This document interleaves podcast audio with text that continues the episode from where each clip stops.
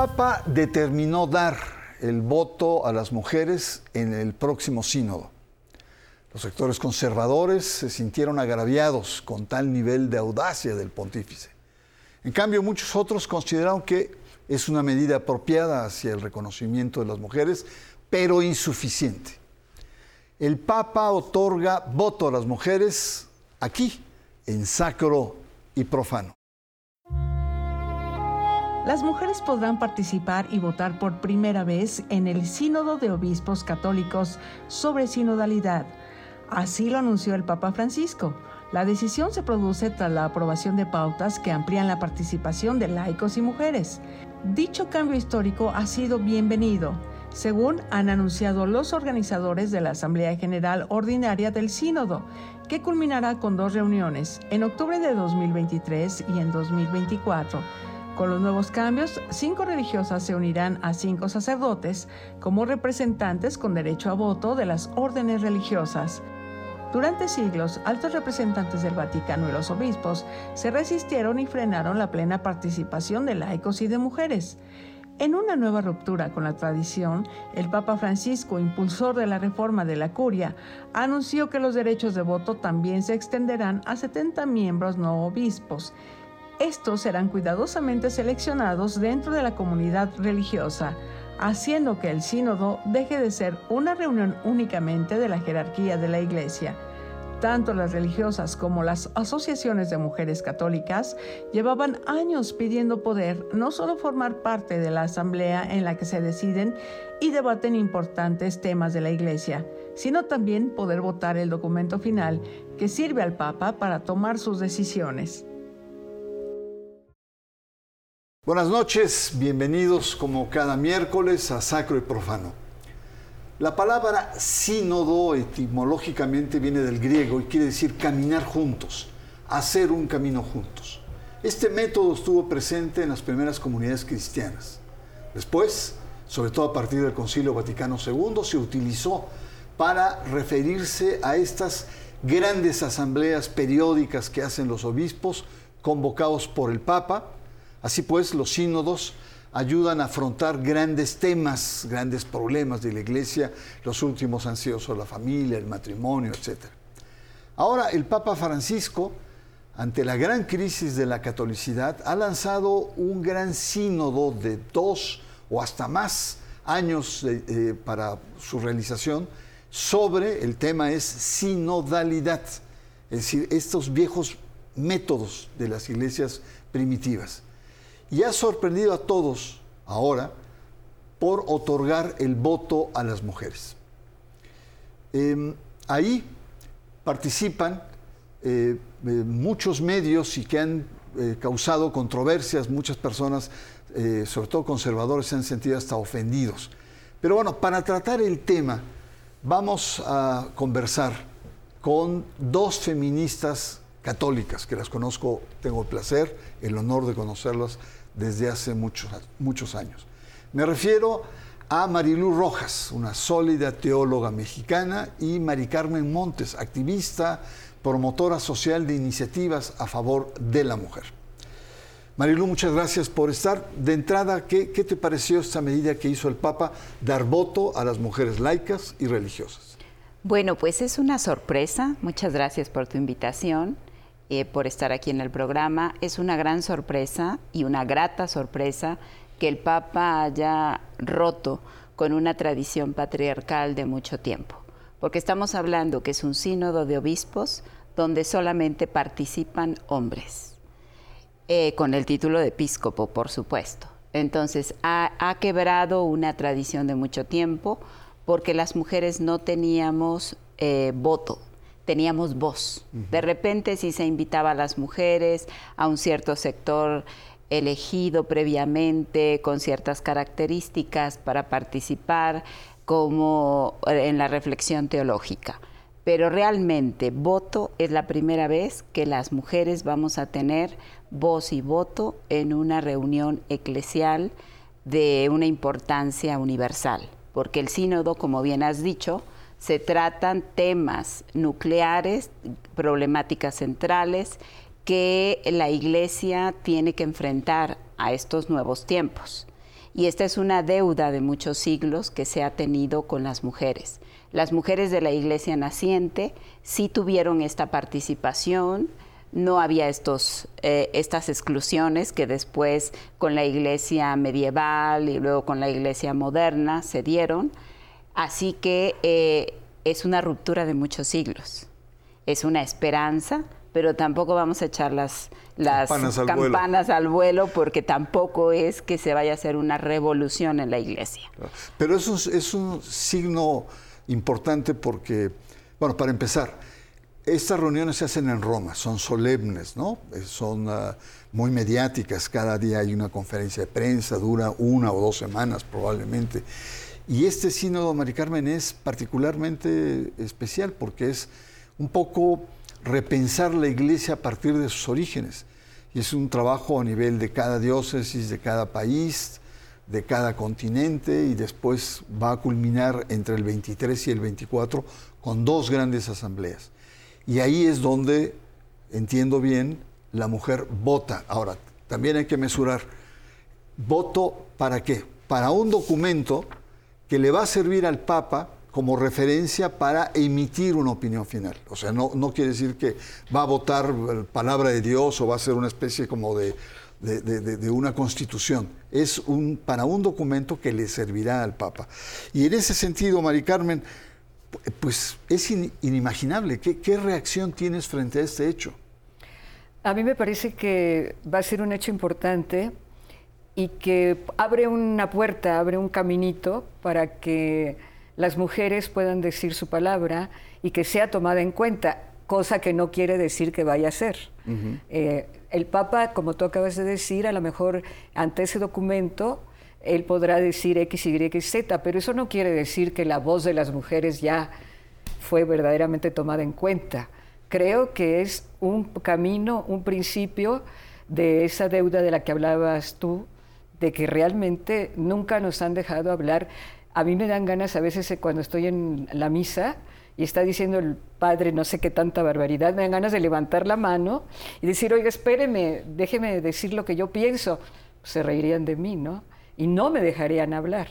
Entonces yo creo que es un gesto importante de Francisco ante una curia y ante un Vaticano cerrado que dice hablen y voten. Ya después vemos cómo lo manejamos. Me imagino que eso está pensando el Papa. No creo que esté pensando mucho más allá. Bueno, estamos ante un hecho eh, inédito, un gesto importante del Papa que está haciendo reformas importantes.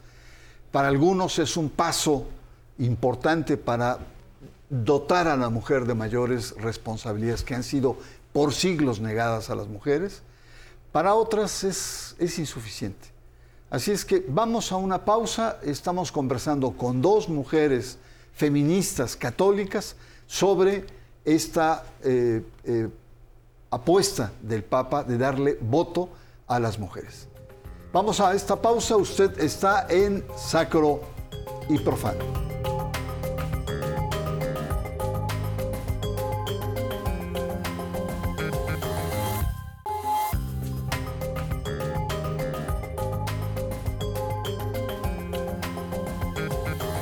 Estamos conversando en torno al voto de eh, las mujeres en un sínodo, una gran asamblea importante que convocó el Papa eh, y que nos da pie a remirar sobre todo el rol, el papel, la situación de las mujeres en la Iglesia Católica, porque ha sido polémico por diferentes lados.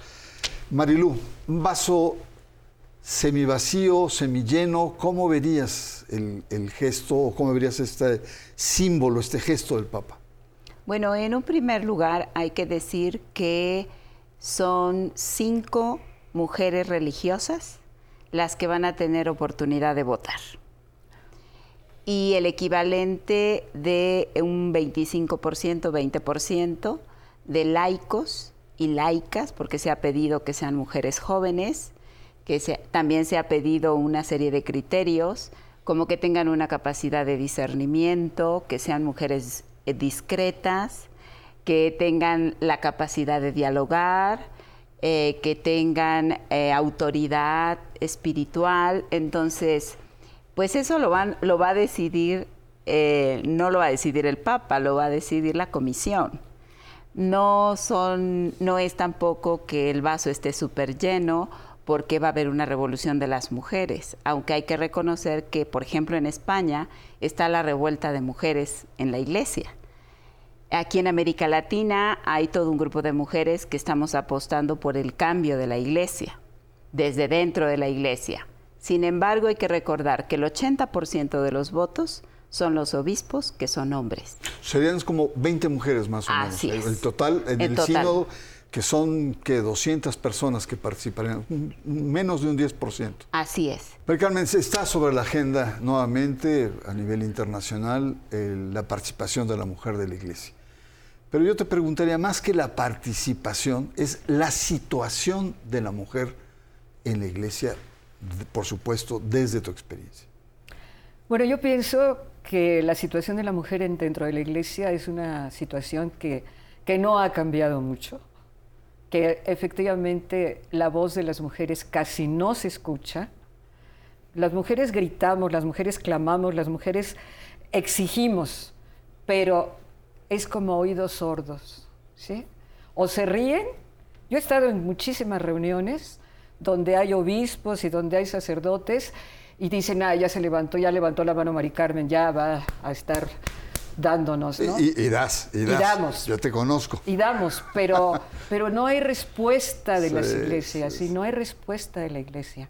Yo, yo considero que, que esto que está diciendo, que dijiste tú, me parece súper importante. 20 mujeres que van a hablar y que esas mujeres ya pasaron por el tamiz de los obispos, ya pasaron por el de la comisión, por lo tanto no van a ser, probablemente no van a ser las mujeres más aguerridas, ni las que estén más en contra de la situación de las mujeres, que la iglesia no visibiliza. O sea, no, no ve que, se están, que están matando a mujeres todos los días en México, a 11 mujeres las están asesinando. Y la iglesia no dice nada. O sea, yo creo que el papel de las mujeres dentro de la iglesia, de las iglesias, nosotros hemos llegado a pensar que si no se encuentra un camino dentro de las iglesias, pues nos vamos a otra parte. O sea, porque si no se nos da nuestro lugar, que es un lugar que no estamos pidiendo nada, nada raro, pero si la única palabra que se oye es la de los obispos y las de los clérigos y las de los hombres y las de los laicos, quiere decir que no tenemos un lugar dentro de la iglesia. Lo estamos peleando, no nos queremos salir, pero si no se nos da nuestro lugar, pues que se atengan a las consecuencias, ¿no? Sí, hay un riesgo de una diáspora, de una diáspora femenina eh, por la cerrazón. Ahora, ¿por qué la cerrazón? Has hablado de la historia y la contradicción mayor es que las mujeres en esas iglesias primitivas que se va a hacer referencia tenían un, rol muy importante.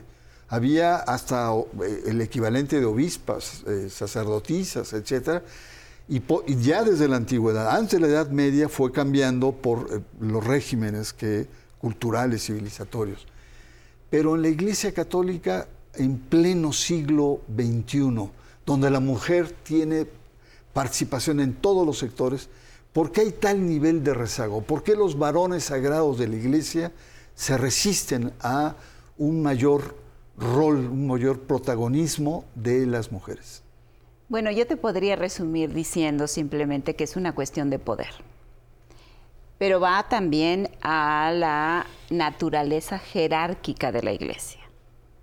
Entonces, cuando tú colocas una institución jerárquica de orden patriarcal, donde los líderes varones están a la cabeza, por supuesto que entonces hay súbditos, y ese es el modelo, es un modelo no solamente patriarcal, sino también es un modelo racista, es un modelo clasista y es un modelo elitista, que concentra el poder en la figura del varón y coloca al varón en el ámbito de lo sagrado. Es la única representación de lo sagrado, es el cuerpo del varón, porque posee un falo. Y entonces hablamos de un falocentrismo o de una falocracia, el gobierno de los falos, de quienes conservan la idea de que tengo autoridad, tengo la verdad y tengo el poder de decisión porque poseo un falo.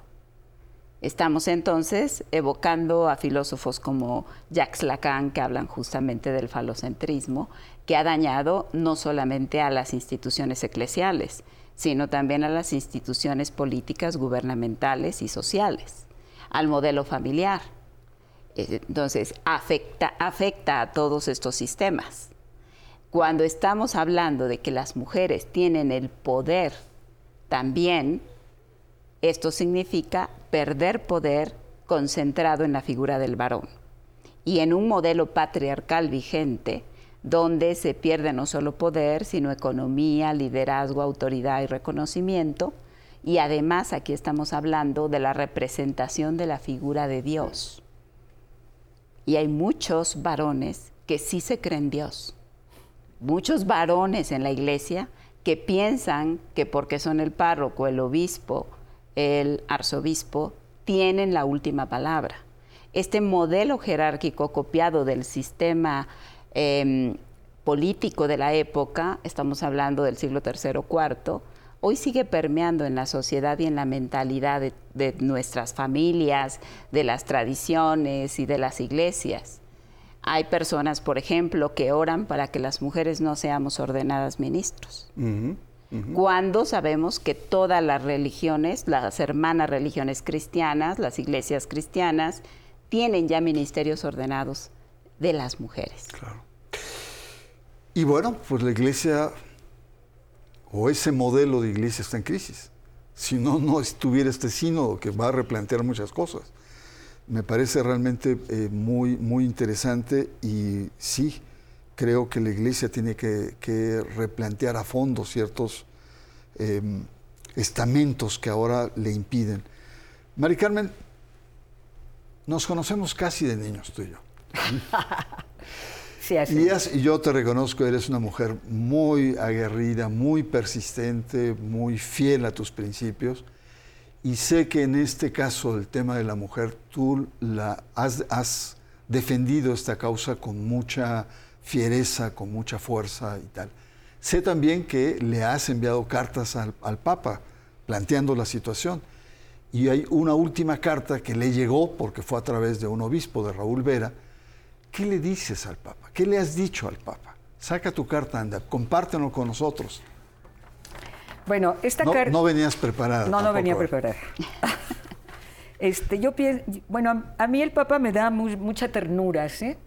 Lo siento que, quiere abrirse, lo siento que tiene una guerra interna dentro del Vaticano brutal, pero también siento que, que es un hombre, es un varón, y por lo tanto, pues los varones son lo mejor que hay en este mundo, ¿no? Entonces, eh, yo, le, yo, le, pongo que me atrevo, me atrevo a escribirle porque siento que alguien tiene que platicar contigo desde una posición de amistad y respeto para poder profundizar en la difícil tarea de entender y comprender quiénes somos las mujeres en el mundo y en las iglesias. Ya es hora que las mujeres irrumpan en las iglesias. En las primeras comunidades hubo apóstolas y discípulas con Jesús tan importantes que son signos que son paisajes que hay que nombrar, pero nuestra iglesia es sumamente patriarcal y ha impedido verlas. Aprender de ellas y dejar que otras mujeres en el hoy puedan enriquecer o acabar con aquello que a veces hace de la iglesia un lugar donde solamente se condena y se juzga. Baste recordar aquel paisaje de la adúltera, los encontraron en fragancia, pero nadie supo quién era él. Lo invisibilizaron y desapareció.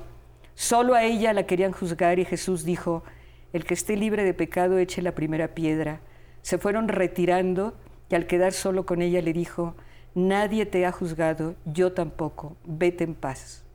Si aprendiéramos de Jesús, la vida de las mujeres sería más libre, nos dejarían volar y también nuestras vidas serían una búsqueda juntos con, con los varones de otros horizontes. Tú puedes contribuir a que así sea. Déjate llevar por el espíritu y no por la cantidad de prejuicios que nos han metido desde siempre. Y pedimos por él. Que, Bueno, pues ahí está la, carta que enviaste a Mari Carmen, de mano de un obispo Raúl Vera, entregada a el Papa. Esperemos que no solamente la lea, la reflexione, sino la conteste, ¿no? La conteste. Vamos eh, a una pausa. Nuestro tema de hoy es muy importante, es el tema a propósito de este voto que le otorga el Papa en un sínodo a las mujeres. Estamos haciendo un repaso sobre el tema de esta relación de mujer, iglesia y poder. Una pausa, usted está en sacro y profano.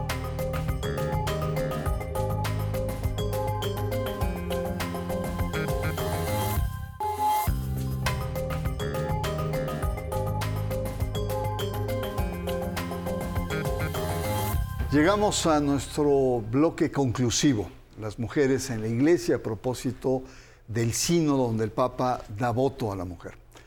Eh, Marilu, ¿qué tendría que hacer la iglesia para esta plena participación de la mujer en pleno siglo XXI? Bueno, lo primero es que realmente no tendría que ser un voto significativo de un 20% o de un 5%, sino realmente tendría que ser la mitad de los votos. Eso para realmente colocar una equidad, una equidad significativa. Otro punto tendría que abordar la problemática de las mujeres contextualmente en cada continente.